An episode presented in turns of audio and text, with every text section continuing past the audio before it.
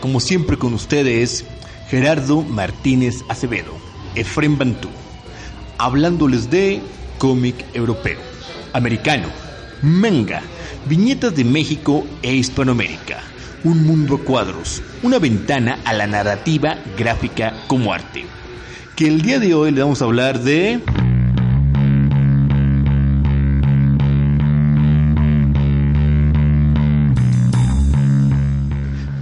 Postapocalipsis, cultura punk y el deseo de ser un canguro mutante para tener una novia así y fornicar con ella.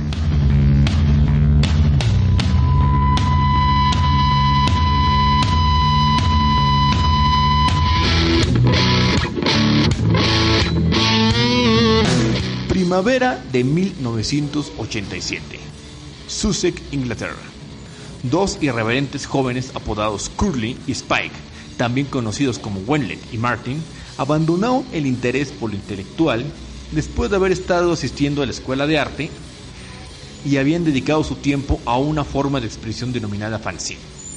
Su primer publicación al respecto fue Atom Tan, repleto de cómics, poesías, afiches e innumerables influencias a The Smith, al más mero estilo punk.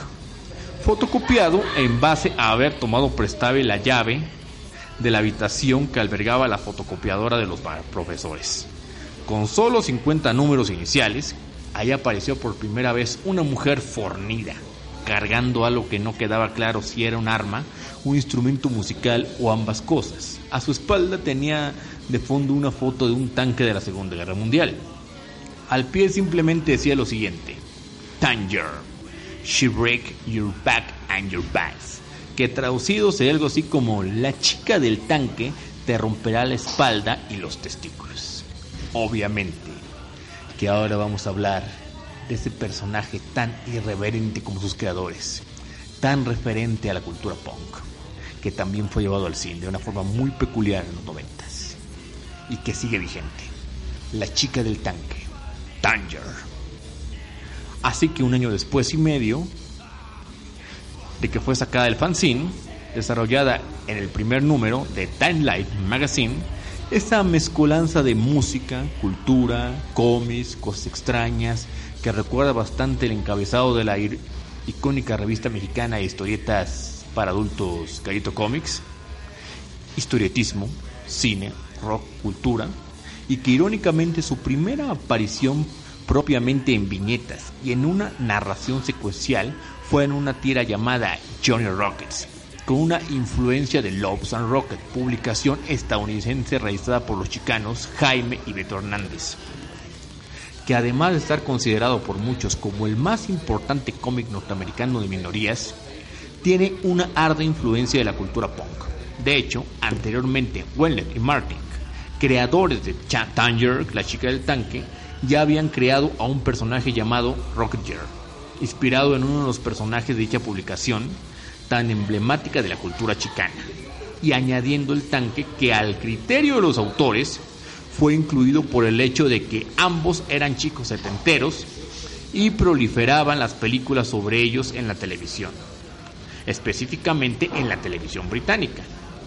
En fusión, Tanger, la chica del tanque, al respecto del nombre ellos dicen lo siguiente, ¿qué otro nombre podríamos haberle puesto? Y antes de continuar con nuestro irreverente personaje, será necesario detenernos a explicar una subcultura trascendental que mucho ha influenciado a esta y muchas otras publicaciones, no solo británicas, sino también a la ya mencionada edición mexicoamericana de Lawson Rocker. Estamos hablando del movimiento punk. El término, que literalmente se traduce como basura y que surgió como movimiento finales de la década de los 70 en el Reino Unido, pues se podría decir que todo comenzó con el coraje de la juventud de la clase trabajadora inglesa que tenía la fuerte necesidad de trabajar. No de forma muy diferente a como ocurre actualmente en América Latina, ya que a la fecha es la única forma de proseguir con sus estudios, al ser estudiante no de una clase alta. Y al menos en lo que registran históricamente, el origen del punk no podían hacerlo en su horario escolar y debían tomar un empleo sin futuro. Estamos hablando de los 70, juventud británica de clase media. Situación no muy diferente, volvemos a lo mismo, a nuestro contexto. Por citar un ejemplo, en la ciudad de Guadalajara, México, a lo largo de la primera década del 2000, tuvieron una fuerte carencia de empleo para estudiantes, lo que provocó una tremenda deserción de muchos que no contaban con financiamiento familiar para sustentar sus estudios, siendo un caso muy concreto el de las empresas de investigación de mercadotecnia fundadas por gente de la Ciudad de México, aquí en la ciudad de Guadalajara, que para muchos fue la única posibilidad de autofinanciamiento de, varios estudiantes tapatíos y eso les permitió continuar con su formación universitaria. Pero en el caso de los primeros punks, hubo que añadir otro elemento inminente en su génesis, la Guerra Fría. Aspecto que también se ha reflejado mucho en viñetas. Caso concreto Watchmen y el miedo a una hecatombe nuclear entre, los que fue, entre lo que fue la Unión Soviética y los Estados Unidos por lo que los jóvenes ingleses de su tiempo tenían un futuro bastante triste al incorporarse a la vida laboral sin poder concluir sus estudios. Por otro lado, estaba la angustia de una guerra nuclear, de ahí la frase de inmortalizar, que inmortalizar el grupo Six Pistols. No future, no hay futuro.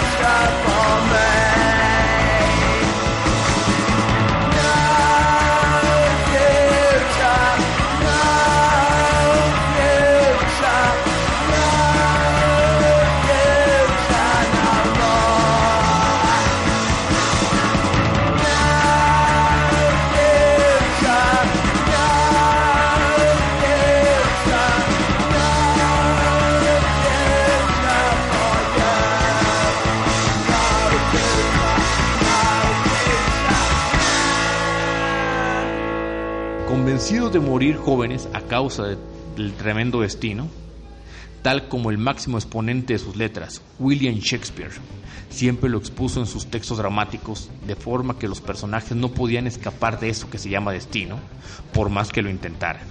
No solo en su clásico Romeo y Julieta, sino también en otras obras menos conocidas como Julio César.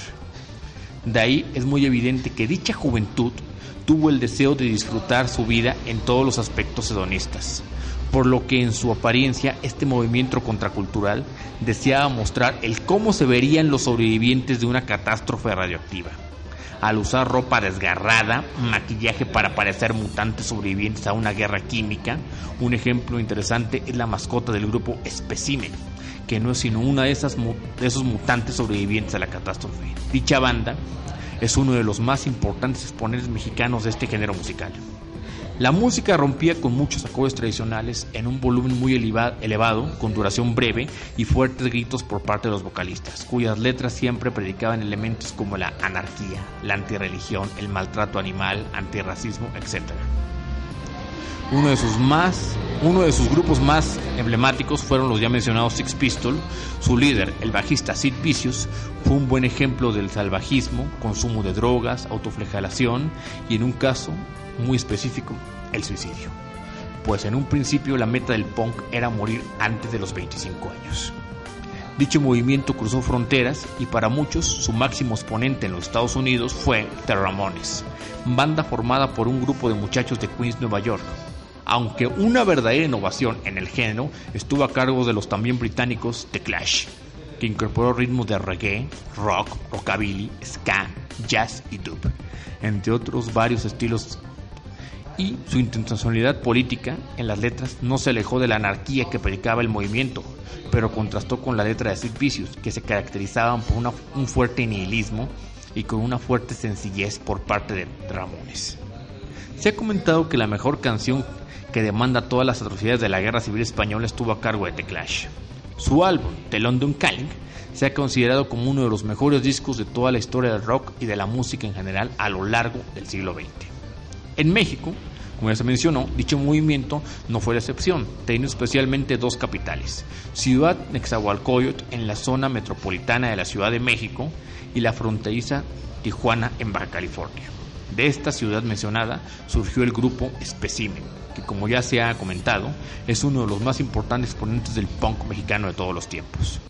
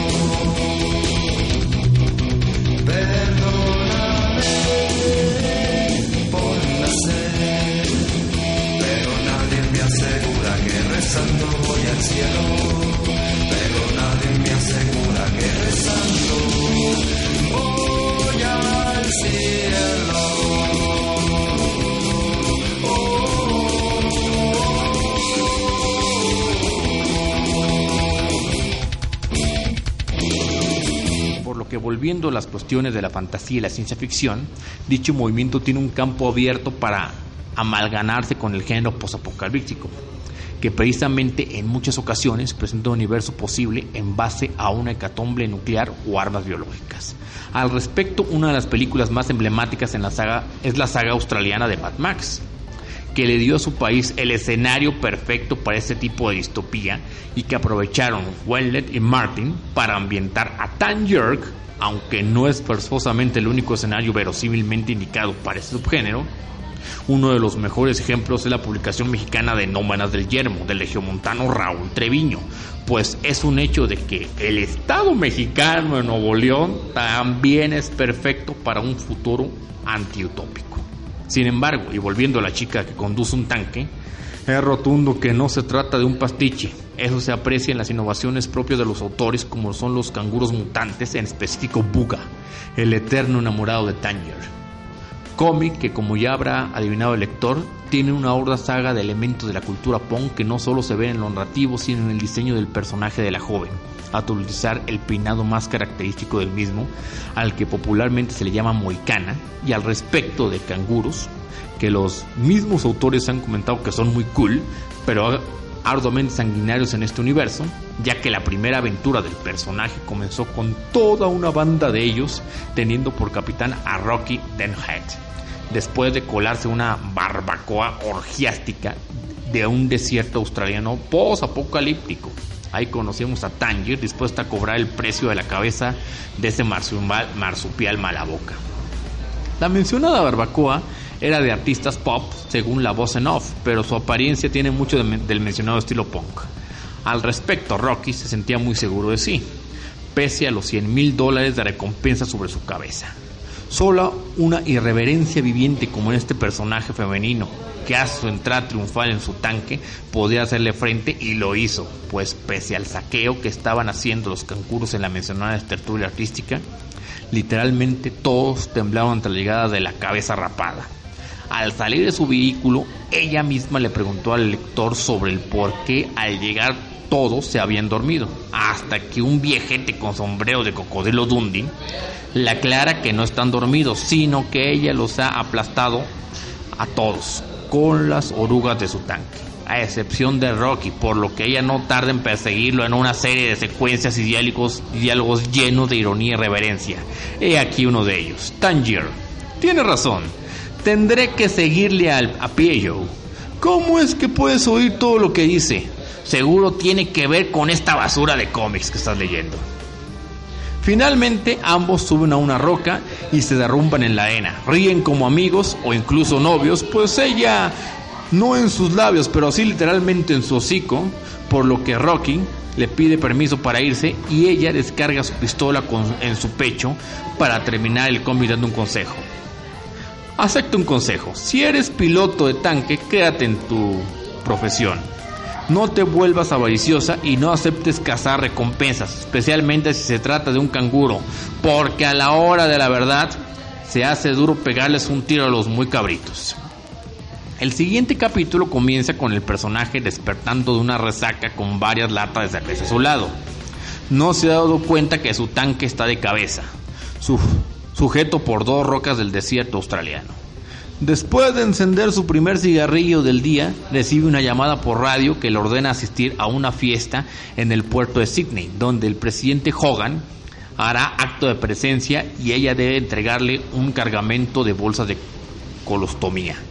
En su camino rumbo a dicha urbe aparece un excriminal con rastas, completamente desnudo y con microscópicos genitales que al cometer la osadía de tirar al personaje de su vehículo, es evidente que para ella firmó su sentencia de muerte.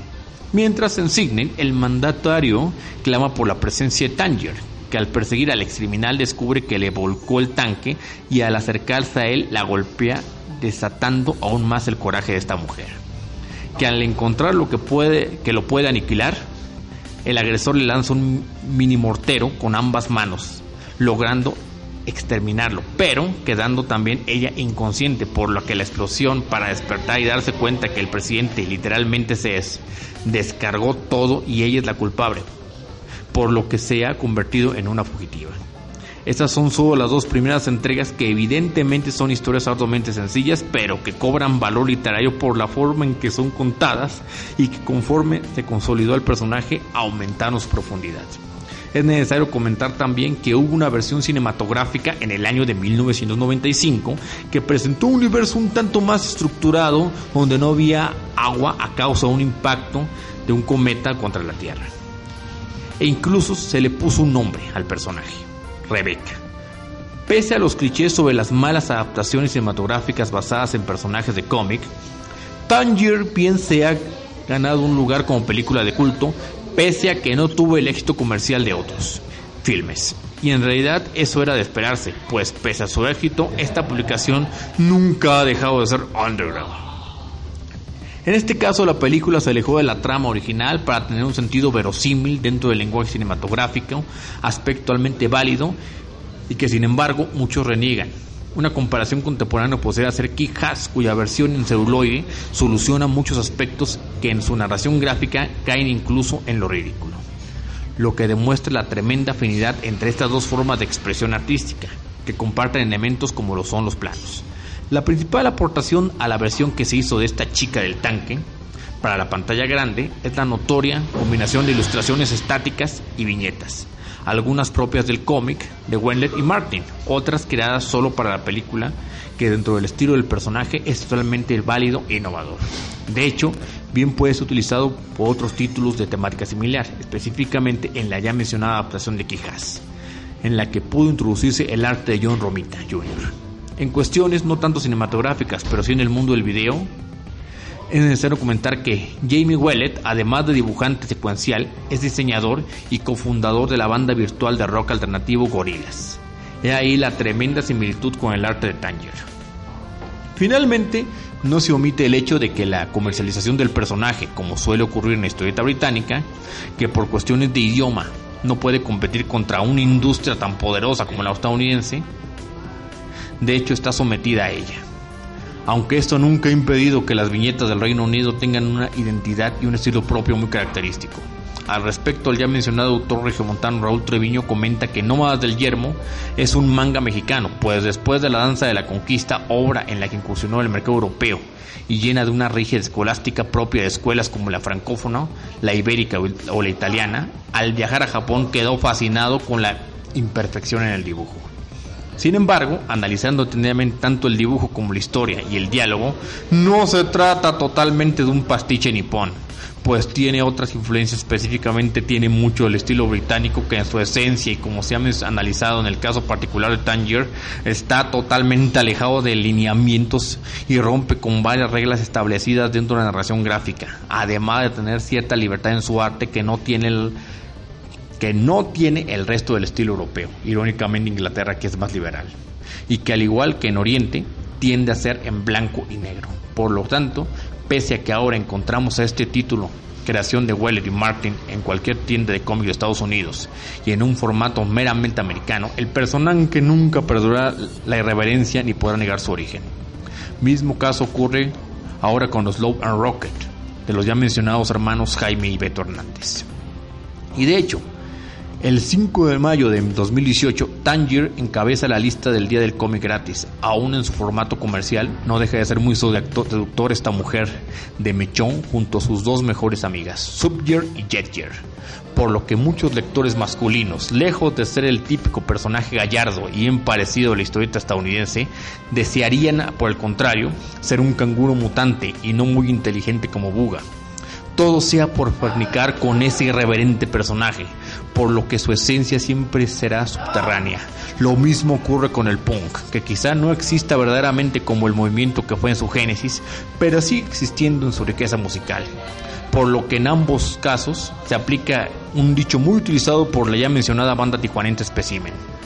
El punk nunca muere y en este caso tampoco el estilo original, alternativo, de un personaje femenino que viaja en tanque por el desierto australiano después de apocalipsis, bebe cerveza y duerme desnuda con un marsupial. Ese personaje es Tanger. Muchísimas gracias.